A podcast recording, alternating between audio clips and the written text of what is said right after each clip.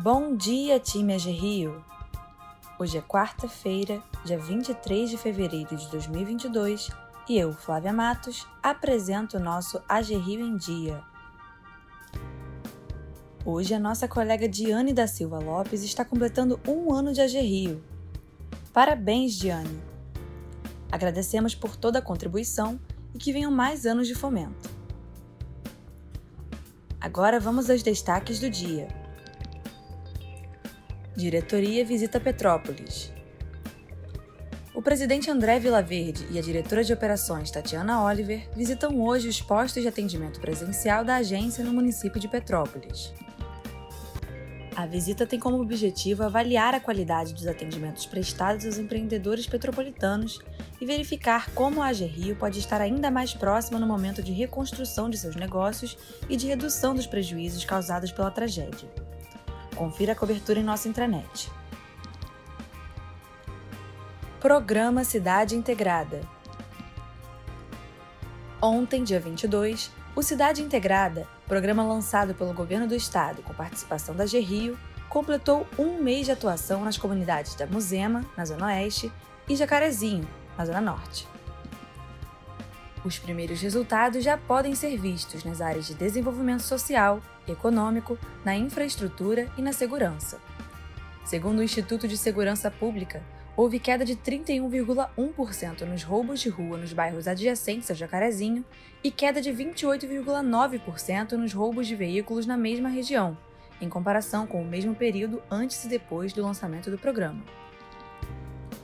Além das solicitações de emissão de documentos, gratuidade para certidões, cadastro no balcão de empregos, orientações de saúde para adultos e crianças e cadastramento para o processo de regulamentação fundiária proporcionados pelo programa, as ações da AG Rio mapearam os comércios das duas comunidades. Em um mês, cerca de 1.300 microempreendedores solicitaram financiamento, aquecendo a economia local. Inflação a variação prevista para o Índice de Preços ao Consumidor Amplo, o IPCA, foi revisada de 4,9% para 5,6%, percentual que supera o teto da meta de 5% da inflação, estabelecida pelo Conselho Monetário Nacional.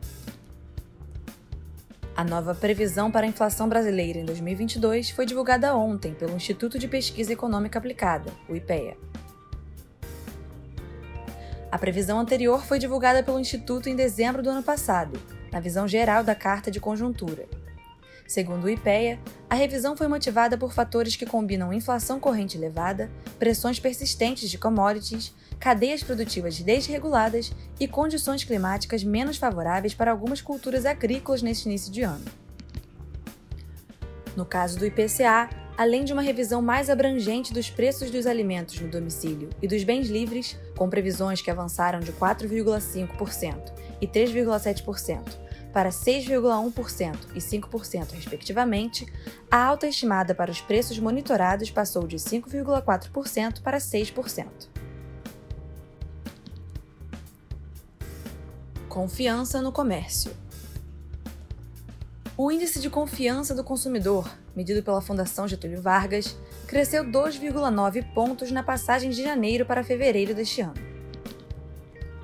Com esse resultado, o indicador chegou a 77 pontos em uma escala de 0 a 200 pontos, alcançando o maior nível desde agosto do ano passado.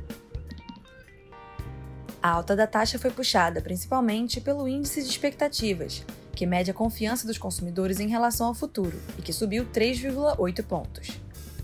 Com isso, o subíndice chegou a 84,5 pontos, influenciado principalmente pelo bom desempenho do componente intenção de compra de bens duráveis nos próximos meses. Covid-19 A taxa de transmissão do coronavírus no Brasil voltou a ficar abaixo de 1, de acordo com o Imperial College de Londres.